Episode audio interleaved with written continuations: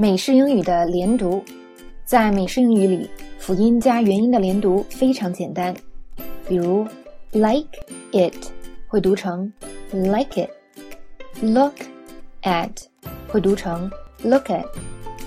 但是为什么知道了这个规则，很多同学连读起来还是感觉跟美国人不一样呢？我们需要知道下边这个规则：当 t 结尾的单词与后边的元音连读时，t 通常会变成一个类似短 d 的音。这个跟单词内 t 的变音现象类似，water，water。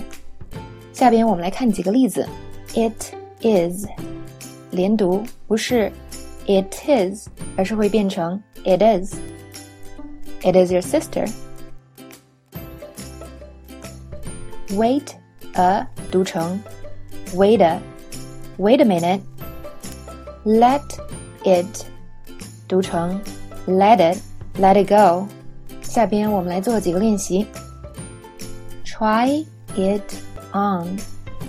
Try it on. Get up now. Get up now.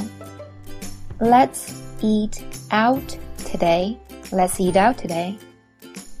小窍门，把连读后的部分当成一个单词，读起来会更容易哦。我们再来做两个有点难度的练习。He set it on fire. set it on, set it on. He set it on fire. Forget about it. Forget about it.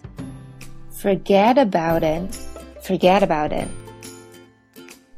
小窍门，连读的练习方法应该是以模仿为主，了解规律，但不要过度分析哟。更多关于美式英语连读的讲解，请关注我们意趣英语未来的讲解视频。